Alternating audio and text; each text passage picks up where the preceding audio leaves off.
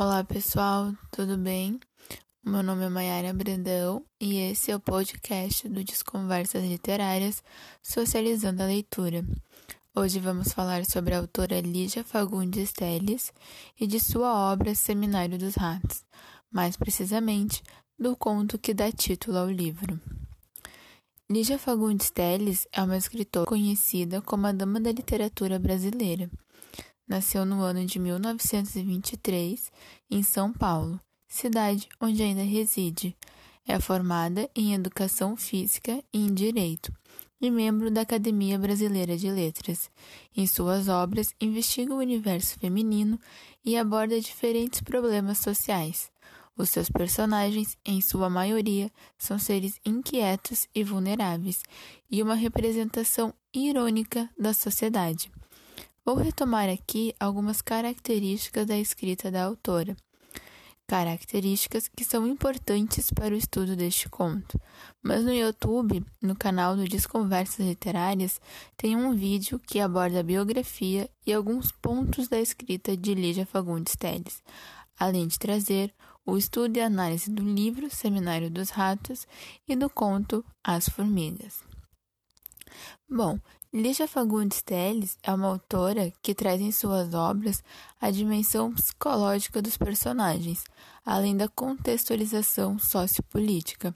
Essa abordagem do contexto político-cultural está presente em seus livros, principalmente para realizar uma denúncia da sociedade da época e atingir a consciência dos leitores de forma reflexiva. Há também um foco nas relações humanas, em que é explorados os anseios que norteiam a nossa existência íntima e coletiva, especialmente nossas relações um com os outros. Todos esses aspectos vão ao encontro de uma característica central da autora, que é a literatura fantástica. As obras de Lígia Fagundes Telles são um universo de anormalidades, uma deformação da realidade, capaz de ganhar estranheza e um clima de mistério. Vamos acompanhar este ponto aqui no conto Seminário dos Ratos, mas é possível identificar esse fantástico nos outros contos da autora e até mesmo em outros livros. Quanto à linguagem, vamos ter a utilização de figuras de linguagem, sobretudo da ironia e da ambiguidade que irão revelar os conflitos internos dos personagens e os paradoxos da sociedade. Quanto ao conto Seminário dos Ratos, então. No vídeo do YouTube, eu também abordei alguns aspectos interessantes sobre o livro Seminário dos Ratos, sobretudo a maneira em que a narração acontece, recebendo um tratamento onírico, ou seja, parecem ser sonhos ou pesadelos dos personagens, e fica difícil de saber o que foi imaginação e o que realmente aconteceu na história. Essa característica faz parte da literatura fantástica e colabora para uma deformação da realidade e para uma denúncia menos evidente. E é o que vai acontecer aqui neste conto, então, no conto Seminário dos Ratos, que dá título à obra. O conto ele é narrado em terceira pessoa e se passa durante a ditadura militar, uma época em que o Brasil se encontrava em um momento histórico de repressão política. Neste conto, a autora rompe com a realidade. O próprio nome do conto, Seminário dos Ratos, já causa uma inquietação, pois um seminário evoca atividade intelectual, local de encontro de estudos, ou seja, um local para germinar novas ideias. Mas o fato de ser ratos pode ser uma provocação da autora quanto às pessoas que participam desses eventos. Isto é, talvez não sejam pessoas intelectualizadas e cheias de bons sentimentos, talvez sejam pessoas que se assemelham a ratos. Assim, Lígia quebra com a expectativa do que é um seminário e propõe uma outra maneira para se pensar seminário e quem participa dele. Primeiramente, antes de começar a falar da história, é importante destacar que a narrativa é introduzida através de uma epígrafe, que são os versos finais do poema Edifício Esplendor, de Carlos Drummond de Andrade. E neste, nessa epígrafe, os ratos falam, humanizados pelo poeta. A epígrafe é a seguinte: Que século, meu Deus! exclamaram os ratos e começaram a roer o edifício. A imagem invocada por este verso já vai preparando o leitor para o que está por vir na história e pela presença desses animais no conto. O espaço que vai aparecer na narrativa é um casarão, aparentemente do governo. O país é o Brasil. Sabemos disso por conta de algumas dicas que serão postas ao longo do texto. A casa em que eles vão estar é afastada da cidade. Ela foi recém-construída, especialmente para esse evento. Portanto, o, o evento seria em uma casa localizada mais ali para o campo, longe dos inimigos. A casa toda moderna, equipada para as comodidades e, e luxo das pessoas que estão ali para participar desse seminário. Esse seminário é o seminário da RATESP, um órgão criado para controlar a infestação de ratos, que pelo jeito é algo comum até porque já estão na sétima edição do Seminário dos Roedores. E a situação a gente percebe através da narração, que é uma situação que está desesperadora, já que o número de ratos em relação aos homens é de 100 para 1.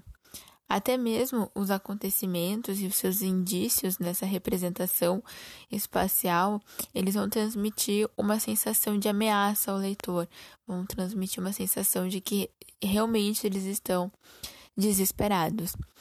É uma narrativa fantástica que transcorre neste cenário anormal, com os protagonistas que carecem de nomes, eles não vão ter nomes próprios, vão ser nomeados através de suas ocupações profissionais e cargos hierárquicos, havendo, portanto, uma focalização proposital nos papéis sociais. O primeiro personagem apresentado no conto é o chefe das relações públicas, um jovem de baixa estatura, com sorriso e olhos extremamente brilhantes. Nessa sua primeira aparição, ele vai estar ajeitando a sua gravata vermelha, e este ato ele é visto como sinônimo de poder e vai ser importante mais para o final. O chefe das relações públicas, ele vai pedir permissão através de batidas leves na porta para entrar no aposento do secretário do Bem-estar Público e Privado a quem ele vai chamar de excelência, já mostrando que é um cargo acima do dele, então. No conto, esse secretário vai ser apresentado como um homem descorado, flácido, de calva úmida e as mãos acetinadas. O jovem chefe, quando ele vai chegar no quarto, vai encontrar o secretário com o pé direito calçado e um outro em chinelo de lã com um debum de pelúcia apoiado em uma almofada e bebendo um copo de leite. Prestem atenção qual é o pé dele doente, né? O pé esquerdo e não o direito. Ali já, já mostrando para que lado que o conto vai seguir. Essa primeira cena do conto, ela também já remete a uma dualidade que acentua oposições. Embora seja o responsável pelo bem-estar coletivo, o secretário sofre de um, de um mal-estar individual, pois tem uma enfermidade que ataca o seu pé. E aí cria-se né, uma figura contraditória, um secretário do bem-estar que se encontra mal. Além disso, ele está bebendo um copo de leite.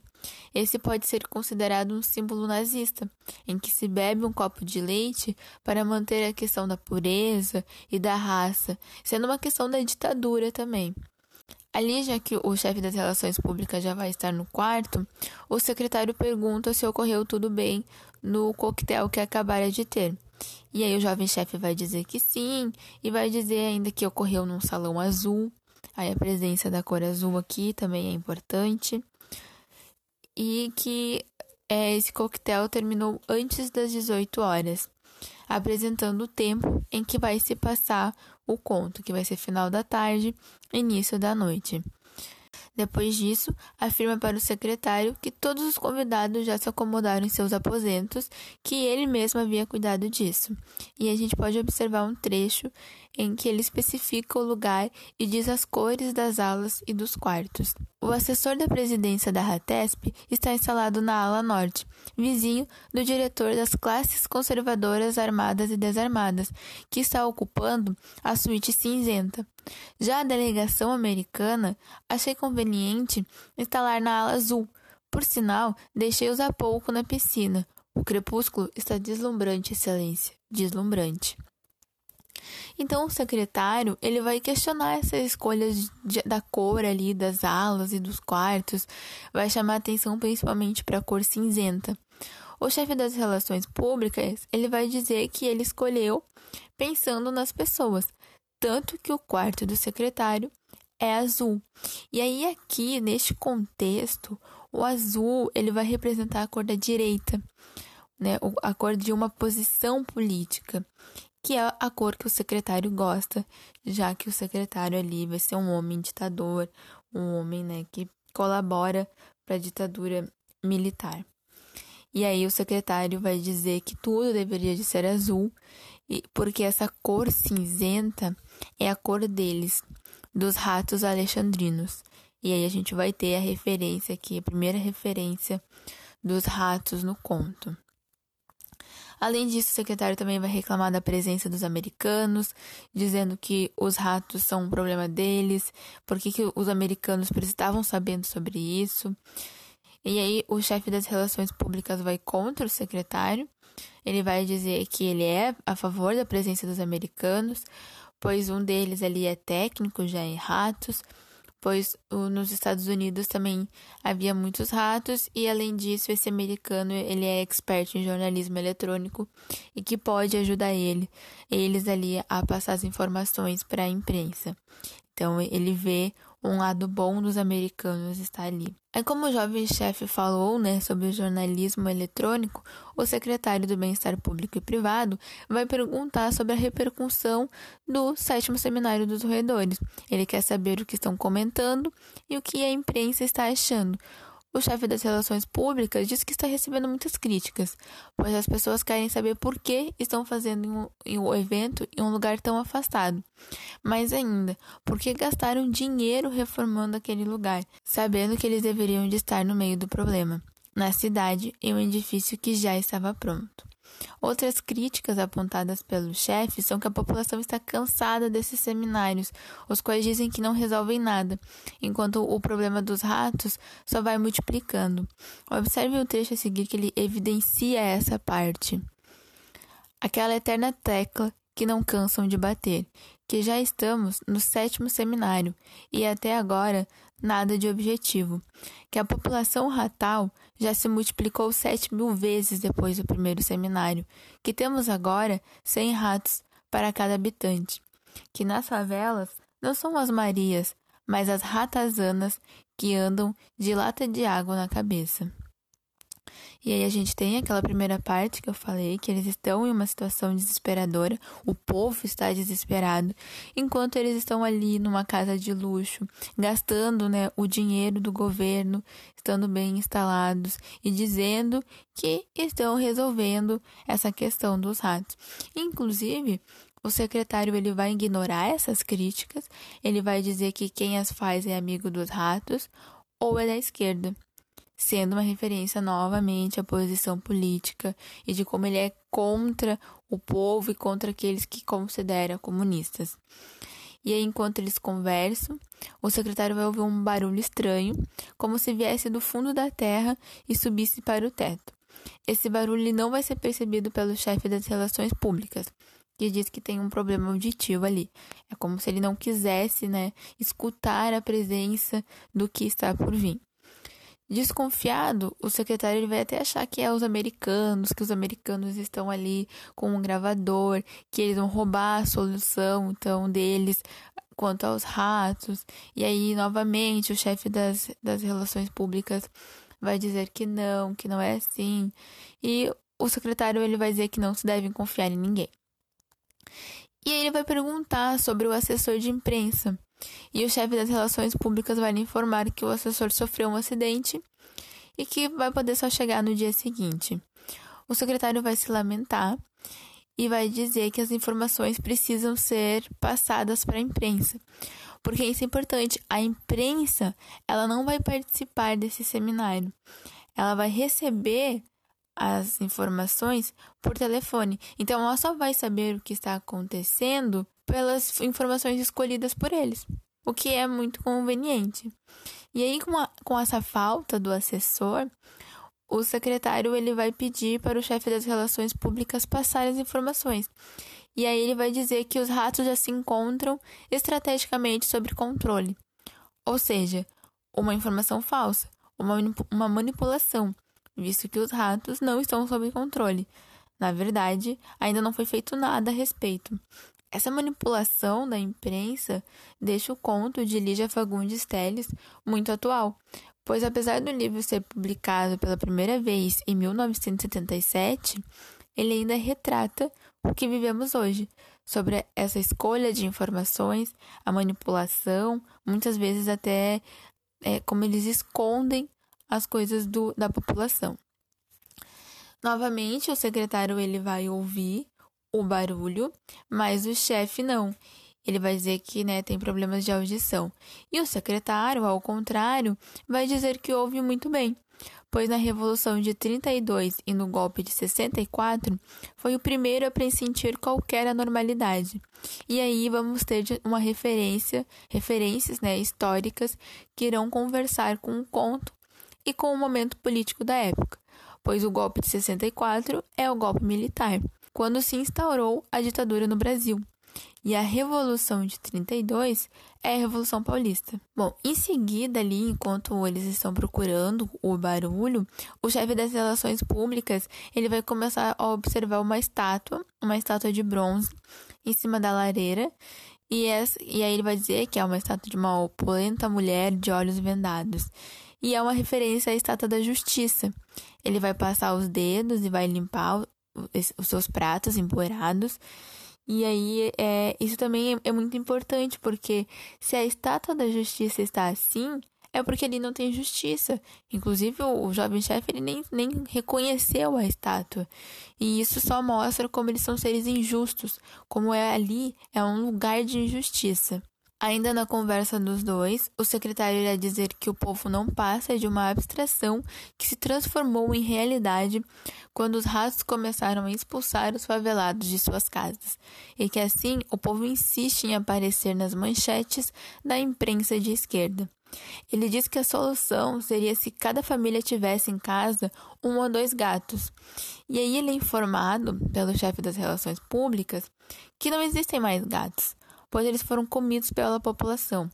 Ou seja, aqui a gente vai ter uma população pobre que passa fome e que precisou comer os gatos, aqueles que teoricamente seriam sua salvação.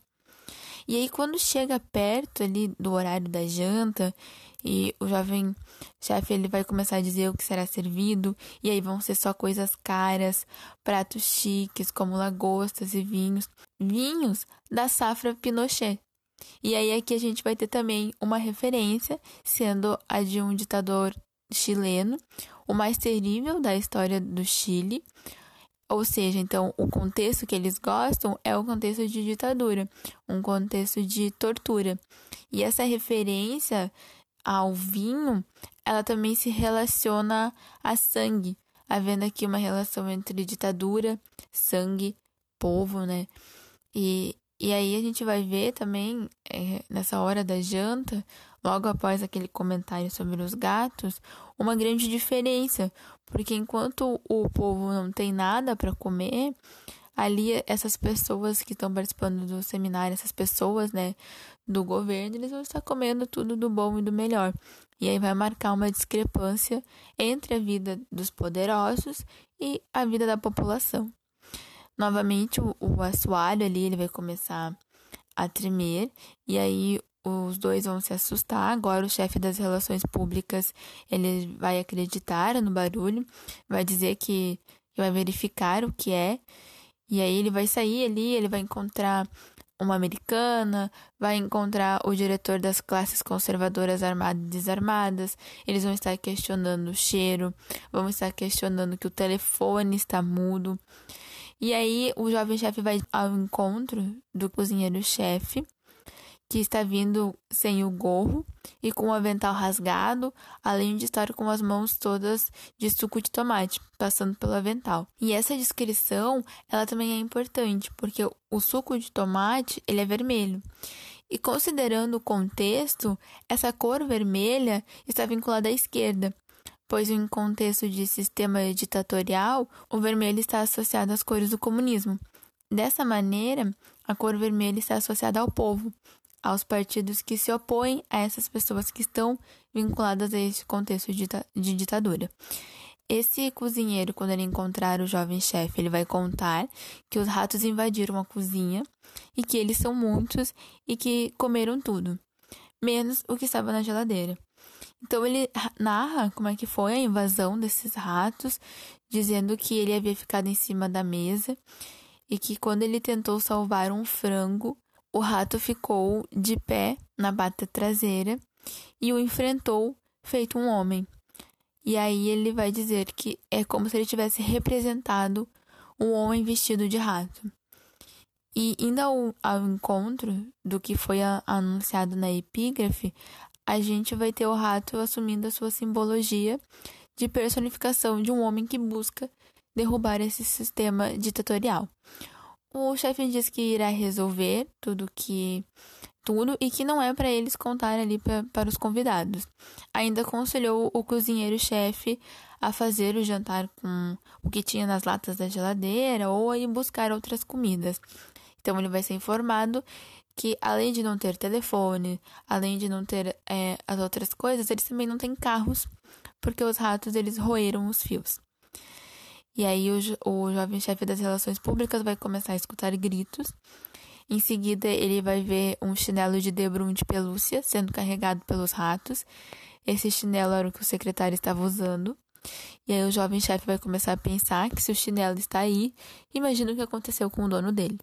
E essa foi a última coisa que ele viu, porque como os ratos estavam roendo os fios, as luzes se apagaram. Quando o chefe das relações públicas ele vai sentir ali a primeira dentada nas calças, ele vai correr para a cozinha vai tirar tudo de dentro da geladeira e vai entrar nela, deixando seu dedo para segurar a porta. Porém, ao sentir uma dentada, ele vai recolher o dedo e vai colocar a sua gravata vermelha para segurar. Então, a mesma gravata que no início era símbolo de poder, aqui ela virou um símbolo de sobrevivência, pois a partir do vermelho, o o jovem chefe é reconhecido de alguma maneira como sendo pertencente a esse grupo. Por isso, ele não foi devorado pelos ratos. Talvez esse vermelho possa denotar que ele não era completamente de direita, mas um sujeito de esquerda, um ambivalente. É algo a se pensar também. Por fim, há como se fosse um epílogo que vai falar sobre um inquérito que estava acontecendo para as pessoas entenderem o que ocorreu naquela noite. Porém, o chefe das relações públicas, o único sobrevivente, diz que não se lembra nada quanto ao tempo que ficou dentro da geladeira, apenas que quando se fez silêncio, ele saiu da geladeira e foi andando bem devagarzinho pelo casarão, que só tinha mais as paredes e a escuridão. Ele vai ouvir então um murmurinho que parecia vir da sala de debates, e o chefe das relações públicas vai ter a intuição de que todos os ratos estavam reunidos ali debatendo. E aí ele vai sair correndo do casarão e quando vai olhar para trás, ele vai ver o casarão todo iluminado. Esse final ele chama muita atenção, pois teremos homens tendo atitude de ratos e rato tendo atitude de homens. Além disso, neste final, há de fato o aparecimento dos ratos, mostrando que eles não estavam controlados como o secretário havia dito. Essa narrativa de Lígia é outro exemplo da literatura como duplo.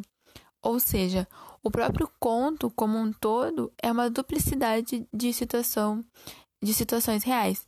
Uma situação política de um país, as forças militares que nele operavam, praticamente toda a sua doença social personificada nos personagens que se desdobravam e os ratos como imagem de um povo faminto de liberdade e justiça.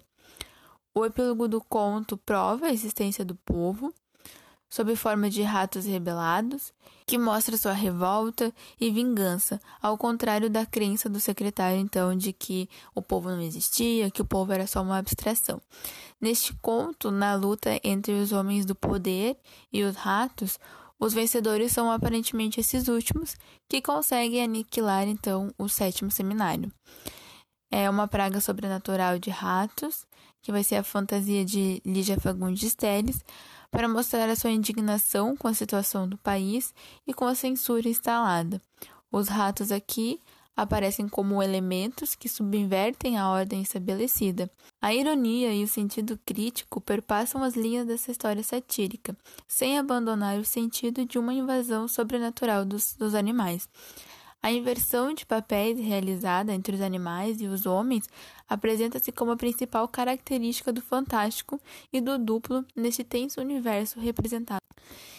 E é isso, esse foi o conto Seminário dos Ratos, de Lígia Fagundes Teles. É um conto cheio de simbolismo, cheio de referências. Espero que vocês tenham gostado e até a próxima.